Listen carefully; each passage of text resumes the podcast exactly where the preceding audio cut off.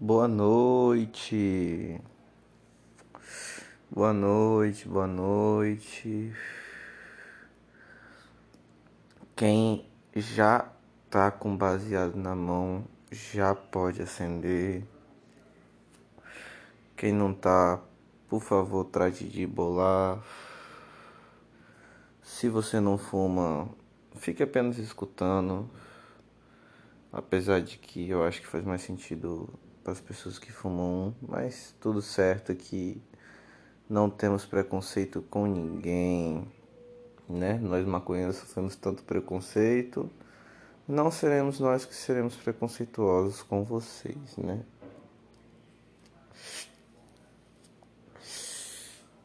Fumando aqui, como de costume, né? Sempre falando o que, que eu tô fumando.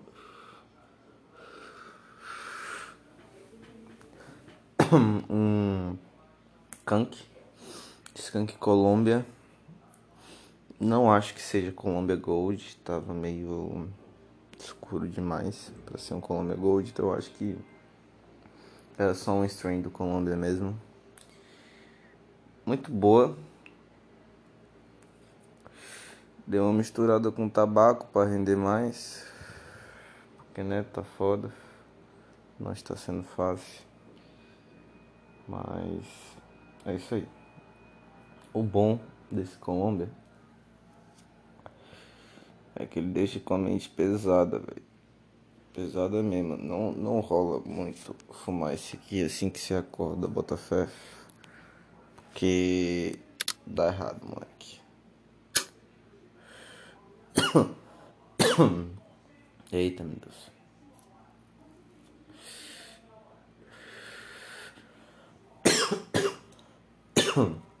Essa também pesa mais na garganta.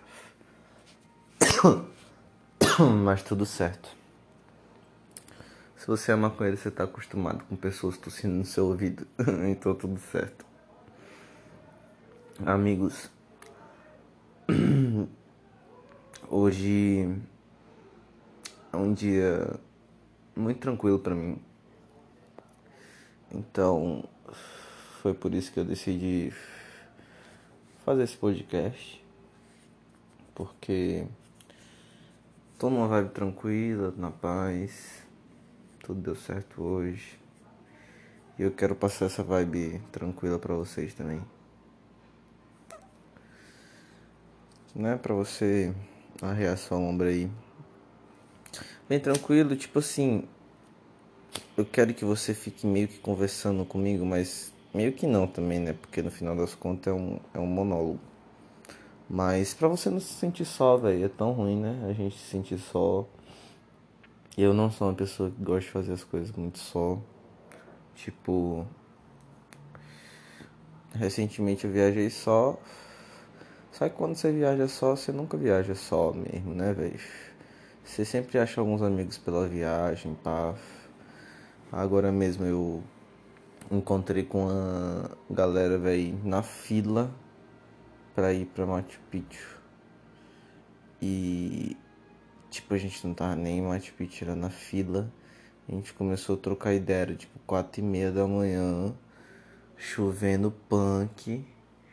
E não sei, boy, a energia bateu, tá ligado? Com a Raquel.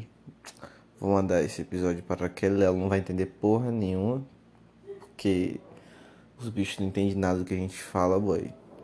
Caralho, boy, como é que isso me deixou puto, boy. Tipo assim, eu entendia tudo que eles falavam, basicamente. Mas eles não entendiam uma palavra do que eu falava, moleque. Puta que pariu, velho. Tipo, eu já tenho uma base de espanhol, pá, só que mesmo assim, velho, não, não, uma pessoa que é leiga no espanhol consegue entender muito mais ele é um espanhol do que tipo um a, galera de lá entender a gente aqui falando português, tá ligado? Eu não sei que, que, que negócio é esse, na real. E eu falava devagar com gesto porque meu espanhol tava terrível. Mas enfim, apanhei muito, viu? Mas não gosto de andar só depois que Conheci a Saraquel, conheci uma mexicana chamada Irene, que as energias bateram completamente. Muito importante isso, as energias baterem. E desde então foi rolê atrás de rolê. Aí a gente subiu uma montanha de mais de 5 mil metros de altura. Tomou umas tequila mexicana. Andou bem chapado, morto de chapado pelas ruas nuas de Cusco. Que eu peguei um negócio muito bom lá, boy. Tava, tava belo o negócio, tava só fumando canque, rachixe e flow. E foda-se, tá ligado? Meu dia começava com uma, meia G de rachixe, uma G de flow. E bom dia, bom dia amigos. Cara, falando nisso, boy. Tá aí uma parada que foi doida. Eu cheguei lá e no primeiro dia que eu chego lá, no café da manhã, tá ligado? Eu saio, vou tomar um café da manhã. Eu encontro um boy com uma bag, tá ligado? Bem tranquilo, sorridente. Isso trabalhando lá no, no café, tá? com a bag, com aquelas blusas mais largas, pá, cabelinho preso. Aí, né, maconheiro reconhece maconheiro. Eu falei, é esse. This is the boy.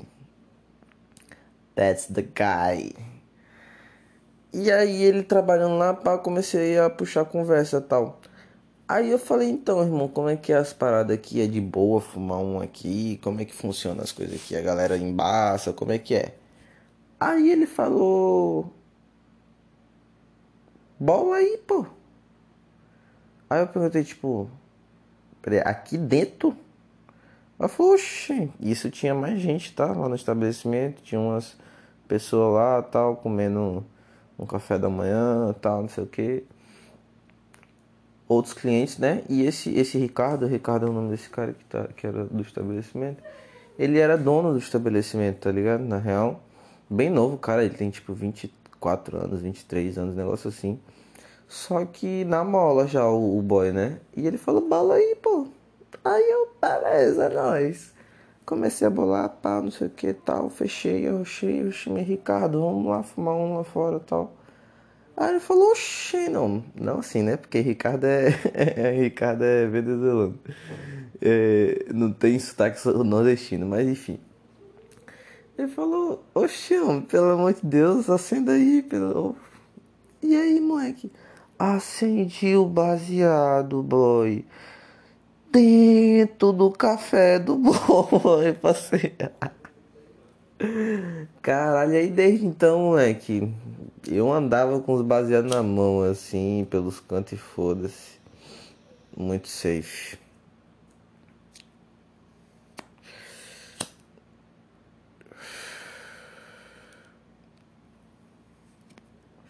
Muito safe. Troquei uma ideia lá com meu guia que me ajudou a subir aquela montanha de 5 mil metros de altura.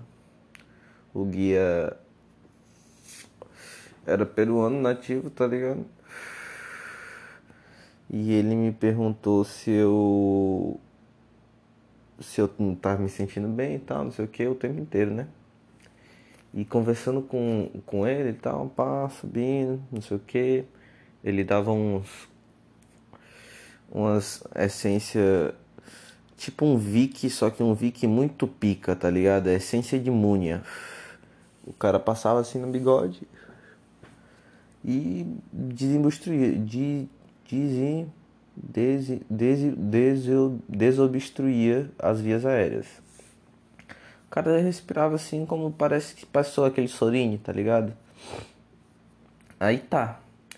Subindo uma montanha bem tranquilo, a gente, todo mundo no seu, no seu ritmo, tá ligado? Aí ele me acompanhando lá. Uma hora não, vamos descansar aqui, dá dois minutos aqui pra gente continuar subindo, tô meio sem fôlego já. Aí eu, puf, puxei o baseadão, né? Porque óbvio que eu ia puxar um baseado nessa viagem. Comecei a subir pra. Aí eu puxei o baseadão, puf. Aí eu acendi o baseado. Aí eu passei o baseado pra Irene. Irene deu uns tapas. E Irene passou pro meu guia. e meu guia começou a fumar um lá comigo, bem tranquilo. Bu, bu, bu, bu.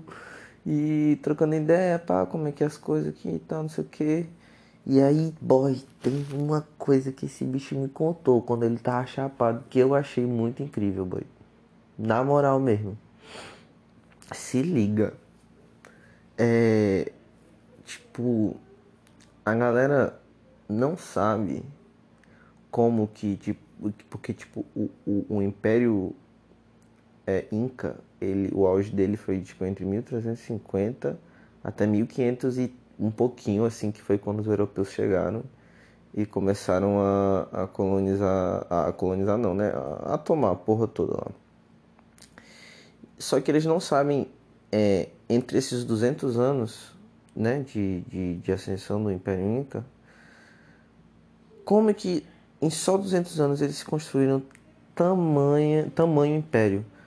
Porque o Império Inca, ele se estende, tipo, na costa, assim, o litoral da América do Sul quase inteiro, moleque. Quase chega na América Central ali, boy. Como que eles, em tipo 150 anos, 200 anos, construíram um império desse tamanho com aquela arquitetura. Porque como é que é que as pessoas falam que são feitas as pedras lá hoje, né, velho? A galera pensa assim, pera aí, mais uns tapas aqui no baseado.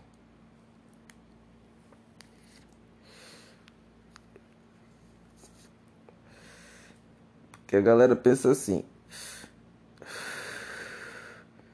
as construções incas, as pedras que eles faziam com aquelas angulações perfeitas, que não tem outro nome não, é perfeito, os encaixes eram perfeitos.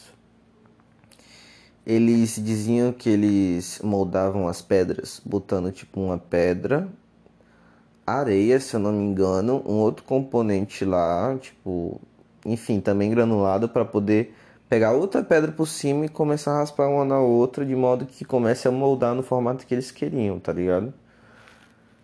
Só que me fala como é que eles fizeram tudo isso. Tudo isso de pedra em 200 anos, tá ligado? Aí se liga, o que que meu guia falou?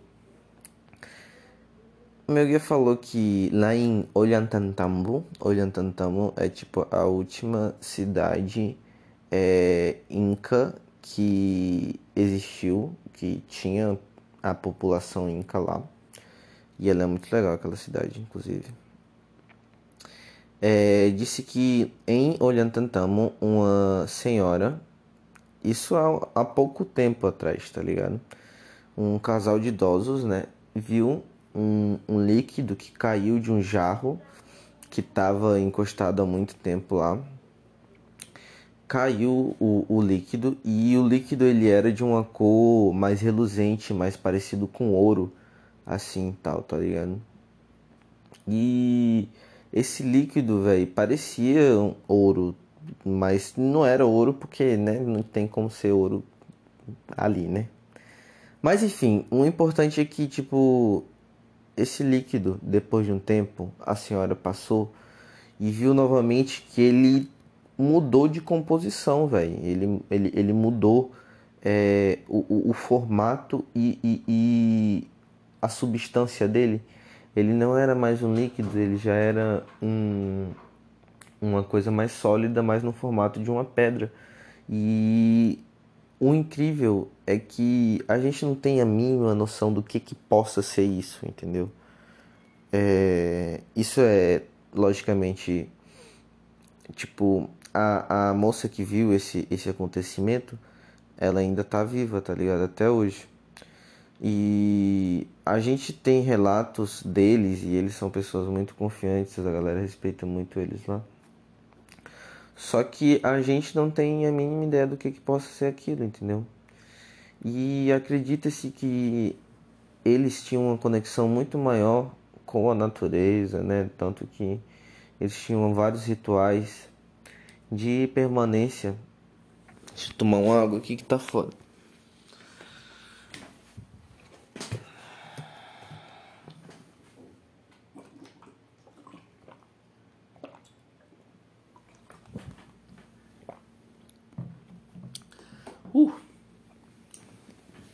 Eles tinham uns rituais de permanência na, na floresta, por exemplo, de 40 dias para uma pessoa que era herdeira da família real, né? É, poder ser o rei Inca. Ele passava 40 dias, 40 noites na floresta. É, enfim, né? Tomando aqueles, aqueles chá alucinógeno dele, né? Chá de ayahuasca, pá. E, enfim, eles acreditavam é, o que, que a gente acredita hoje, né? Em relação àquela história lá do Lake do Pano.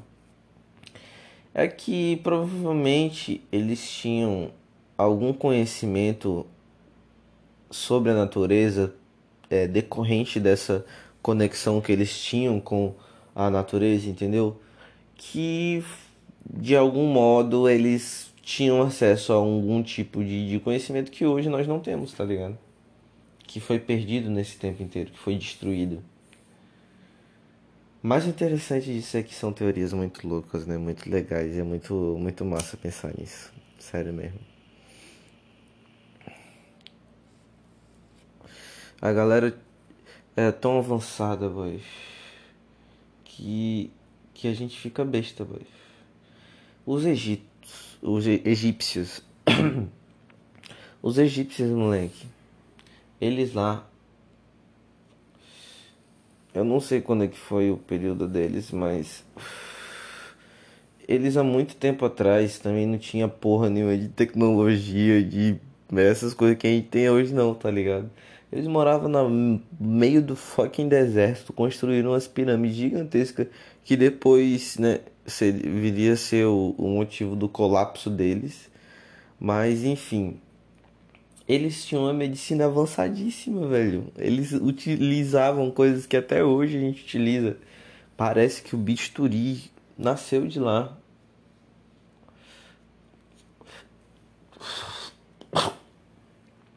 Mas confira essa informação. Tenho certeza não. Veio um pedacinho aqui de de erva aqui na minha garganta, credo. Toma mais um gole.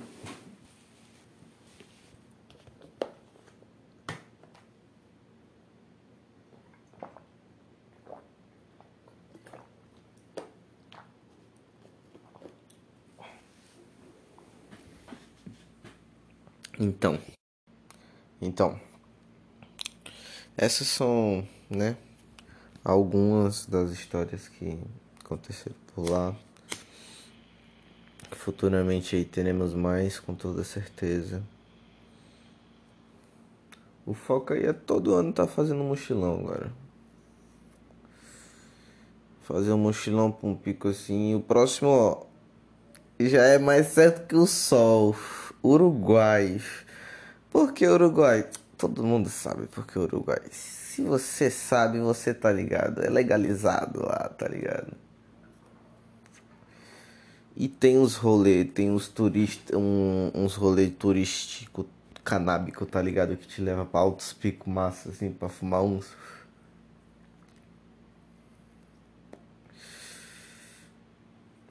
Lá é legalize, irmão.